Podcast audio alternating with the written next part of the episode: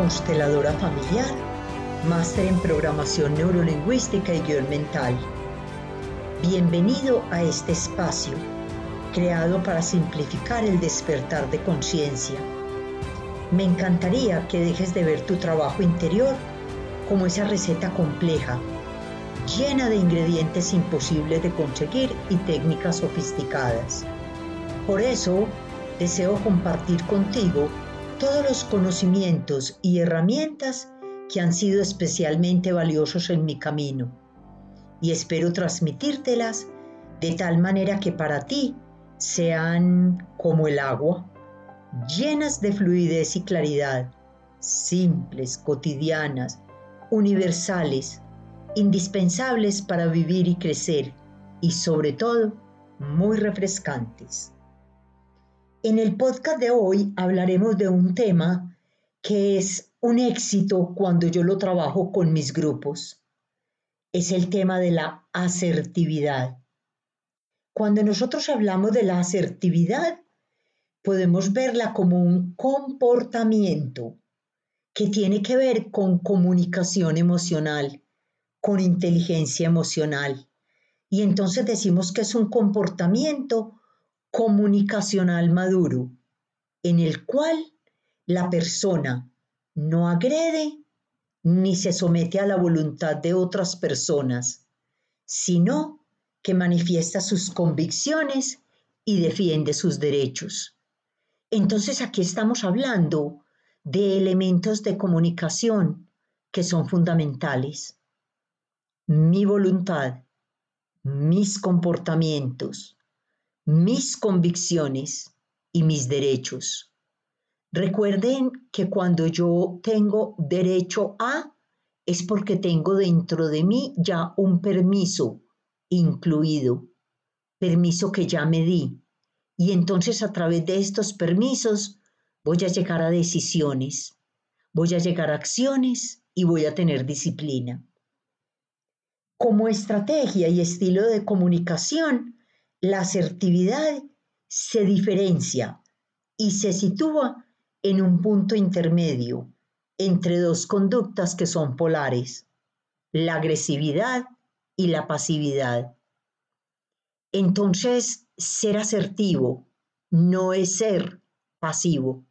Ser agresivo, ser asertivo no es ser agresivo en una forma o es una forma de expresión consciente, congruente, clara, directa y equilibrada, cuya finalidad es comunicar nuestras ideas y atención, también nuestros sentimientos.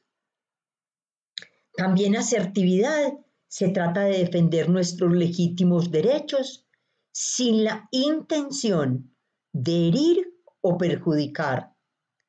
Y entonces cuando estamos en asertividad, estamos actuando desde un estado interior de autoconfianza, en lugar de estar en emocionalidad limitante, típica de la ansiedad, la culpa o la rabia. Por eso hablamos de que la asertividad es una potencialidad de la inteligencia emocional. Pongamos ejemplos, que es lo que más me gusta. La asertividad es aceptar la responsabilidad de mis sentimientos, de mis pensamientos, de mis creencias, de mis elecciones y de mis opiniones.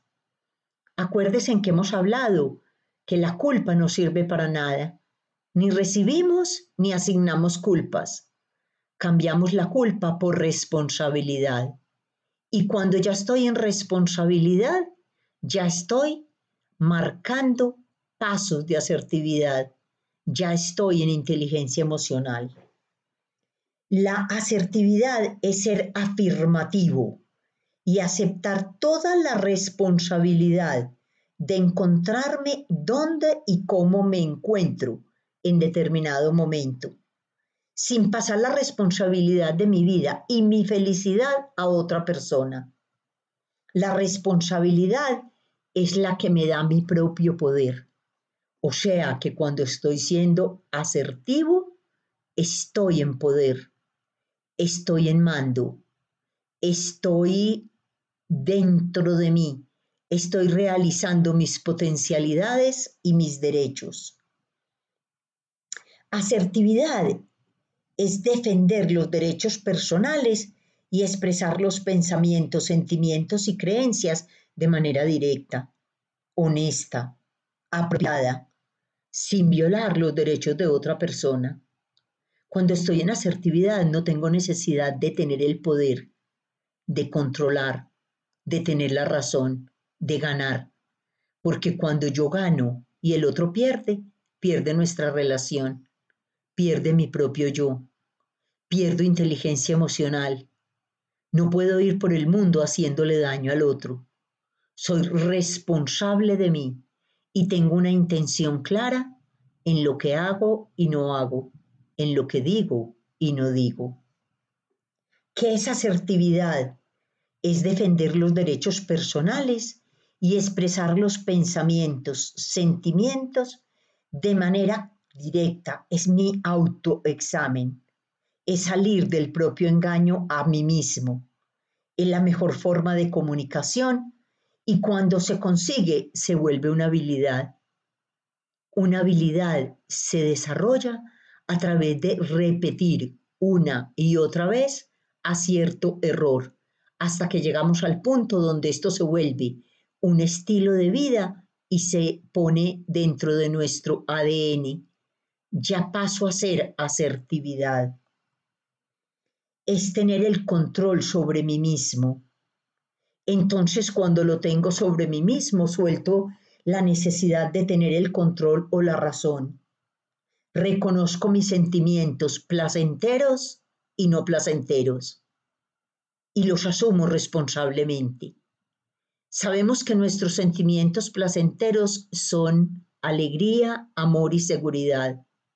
Y mis sentimientos no placenteros son tristeza, rabia y miedo porque los sentimientos son polares. Y entonces para estar en la alegría tengo que aprender a sentir la tristeza. Para estar en el amor tengo que aprender a sentir la rabia. Y para estar en seguridad tengo que aprender a sentir el miedo. Y entonces los sentimientos no tienen explicación, simplemente son. Por lo tanto, no son buenos ni malos, son.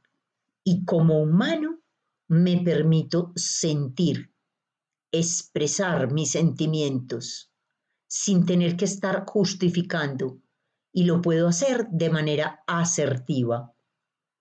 Cuando estoy siendo asertivo, expreso quién soy, mantengo el respeto que siento por mí mismo y trato al otro con respeto. Se trata de una interacción entre iguales. Y entonces el propósito en la asertividad es ganador-ganador no soy mejor ni peor que tú. No eres mejor ni peor que yo. Y entonces me reconozco como una parte de la unidad, donde tú y yo vibramos desde nuestra esencia divina. Te respeto y me respeto. Cuando te respeto a ti, es porque me irrespeto a mí. Y entonces estaría fuera de la asertividad. Uno de los derechos personales asertivos es el de expresarse a uno mismo, o sea, a ser yo mismo. Ese es mi derecho, ese es mi permiso. Respeto mi unicidad, respeto tu unicidad. No tengo que ser diferente, puedo ser diferente. No tienes que ser diferente, puedes ser diferente. La asertividad va acompañada de un comportamiento corporal adecuado. ¿Cuál es este comportamiento? Tono firme de voz, contacto visual directo y postura erguida. Asertividad implica cambio, que centrarme en mí. Me centro en mí. Todo soy yo. Jamás me centro en el otro. Y entonces esto es únicamente mi responsabilidad. La persona asertiva escucha de verdad, está abierta a la otra persona, colocándose en su lugar, sin adivinanzas, sin suposiciones.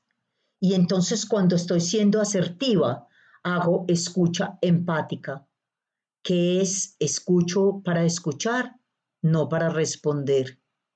Entonces escucho tus mapas mentales, me meto en tus zapatos, aprendo de tu sentir, respeto tu sentimiento. Hablemos ahora entonces de la no asertividad. La no asertividad está asociada al miedo y también a la ira. Si se está excesivamente enfadado, es difícil ser asertivo. La no asertividad está asociado a un deseo de evitar conflictos y de complacer a los demás. Pregúntese si necesita usted gustarle a la gente. Hay una gran diferencia entre necesitar gustar y querer gustar. Cuando yo tengo necesidad de gustar, de agradar, pierdo mi esencia, me pierdo en mi ser, soy infiel a mí misma, dejo de vivir mi unicidad y entonces estaré en el no asertivo. La persona predominantemente no asertiva necesita reclamar el poder que ha cedido. También es común que se meta en agresión y en este caso abdica de su propia responsabilidad, metiéndose en ganar, perder. Yo tengo razón y usted está equivocado. Si permito que la gente viole mis derechos, si acepto que me pisoteen, si permito que no me tomen en cuenta, todo eso es mi responsabilidad. Siempre lo que pasa tiene que ver conmigo, ya sea que haga parte de mi sistema familiar o del inconsciente colectivo. Si alguien abusa de mí o me manipula, esa es mi responsabilidad. ¿Por qué? Porque yo lo permití. La persona no asertiva se pone víctima, ya que en ciertas áreas cree que no tiene elección o que no controla una situación sintiéndose impotente, quitándose totalmente su poder. Y entonces aquí me puedo meter en varias modalidades de no asertividad, culpa y agresión. Cuando sucede algo, culpo a la otra persona, me da rabia, me pongo en frustración y me pongo agresiva. Me puedo meter en culpa y no afirmación. Entonces cuando llega un acontecimiento me culpo a mí mismo, me cohibo y me avergüenzo, baja mi autoestima y hay no afirmación. Me puedo meter en responsabilidad y asertividad. Llega un acontecimiento, no se da la culpa a nadie, me vuelvo responsable, me meto en algo que llamamos preocupación constructiva, o sea, me ocupo de construir, de hacer acción de cambio. Me meto en sentimiento positivo y paso a la asertividad. O me puedo poner en agresión pasiva. Llega el acontecimiento, me meto en culpa, culpo al otro, me meto en enfado, en frustración, me guardo mis sentimientos. La agresión pasiva puede evitarse gracias a la expresión directa de los sentimientos y diciéndole a la otra persona que no estoy dispuesto a aceptar o a hacer por el otro. Entonces me conservo fiel a mí mismo a través de mis derechos y de mis permisos. El primer paso para cambiar su conducta es ser consciente de ella. Esto me lo preguntan mucho. ¿Y cómo lo cambio? Primero, tomo conciencia. Y entonces hago una lista de derechos el derecho a expresar mis pensamientos, sentimientos, creencias y valores, el derecho a decir no sin sentirme culpable, el derecho a ser tratado con, con, derecho, con respeto, el derecho a cometer errores. Entonces me permito hacerme responsable de mis acciones sin ponerme a la defensiva o sin rebajarme a mí mismo. El derecho a fracasar es que soy un ser humano y no siempre voy a acertar. ¿Por qué? Porque me implica correr riesgos y entonces puedo determinar cuáles son mis puntos a mejorar. El derecho a tener éxito. Me doy permiso de sentir y proteger los miedos que conllevan el ser exitoso. Increíble, pero también nos da miedo a veces el éxito, porque implica asumir mucha responsabilidad. El derecho a no ser asertiva y a afirmarme, a revisarme, a verme, a transformarme. El derecho a pedir, a dar, a recibir y a darme. Y entonces recuerdo la regla del pedir. Me pueden decir que no y no me puedo enojar y puedo seguir pidiendo. El derecho a ser amable conmigo mismo. Trátese como si usted fuera su mejor amigo. Trátese como usted trata a una persona que ama muchísimo o como esa persona quisiera que la tratara. Trátese con los ojos con que a usted lo mira la divinidad, con ojos de compasión, de gentileza y de bondad. Cuando nosotros hablamos de asertividad, también hablamos de autoestima. La autoestima involucra el grado en que yo me respeto o tengo una opinión favorable de mí mismo. Si mi opinión de mí es desfavorable, será difícil entonces que me apropie de mis derechos y me afirme como ser humano. Mi autoestima me la da mi propio valor, el valor que me asigno a mí mismo. Salidas a la asertividad. Primero, decisiones conscientes que vienen acompañadas de acciones responsables. Otra salida, relajación, meditación, pensamientos positivos, afirmaciones, visualización creativa de mí, de mi entorno, de lo que está pasando, claridad y permanencia en el propósito. Y entonces, cuando estoy trabajando la asertividad, tengo una herramienta muy poderosa que se llama el poder de preguntarse. ¿Cuál es la pregunta que te haces cuando te encuentras ante un problema o una situación difícil? Tu cerebro es más poderoso que una sofisticada computadora a tu servicio. Él responde con precisión a la forma como te hablas a ti mismo y a las preguntas que te haces. Si te preguntas por qué soy siempre tan estúpido, de inmediato tu mente te dará los argumentos que serán una respuesta satisfactoria. Porque tengo mala suerte. Entonces tu mente te recordará todas las razones para sentirte desafortunado o te enfocará en los aspectos difíciles y desagradables de tu vida. Y entonces una y otra vez vuelvo a la víctima. En cambio, si yo cambio la pregunta y digo, ¿yo qué hice mal? ¿Yo cómo hago para repetir? ¿Cómo hago para yo no repetir este error? Mi mente me ayudará a encontrar una salida constructiva. ¿Cómo soy conmigo? ¿Cómo me trato? ¿Qué frases emito de mí? Entonces vamos a ver rápidamente cuáles son las preguntas que me debilitan. Porque a mí ¿Por qué tengo tan mala suerte? ¿Por qué a mí todo me sale mal? ¿Por qué le caeré mal a la gente? Porque a mí nadie me quiere o me comprende. Porque a mí me cuesta tanto aprender. ¿Cuánto durará mi mala suerte? Porque a mí nunca me tienen en cuenta. Porque siempre me excluyen. Porque no me valoran.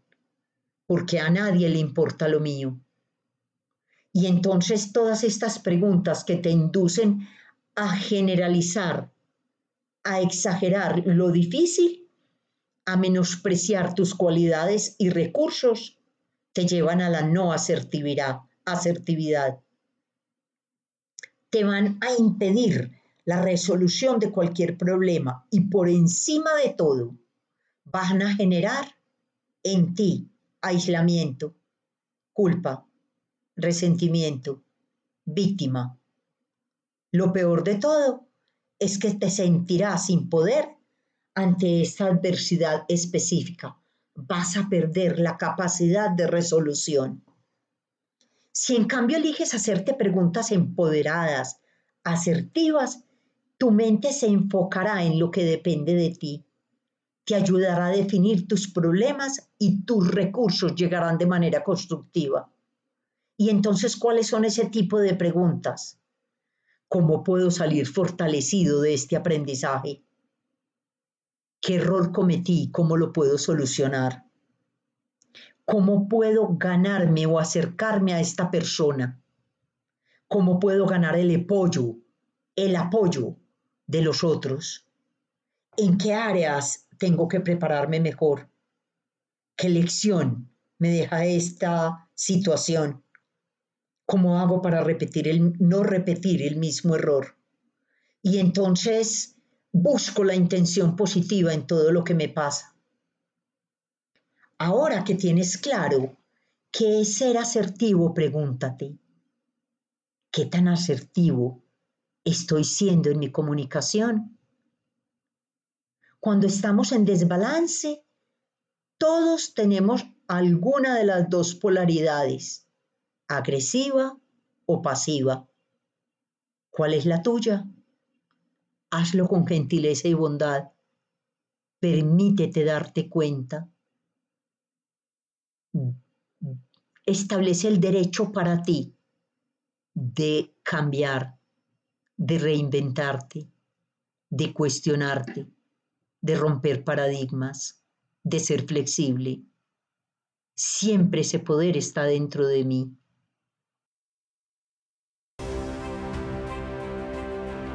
Soy Luz Marina Gaviria y puedes encontrarme en Instagram como arroba Luz Marina Gaviria L y en Facebook como Luz Marina Gaviria L.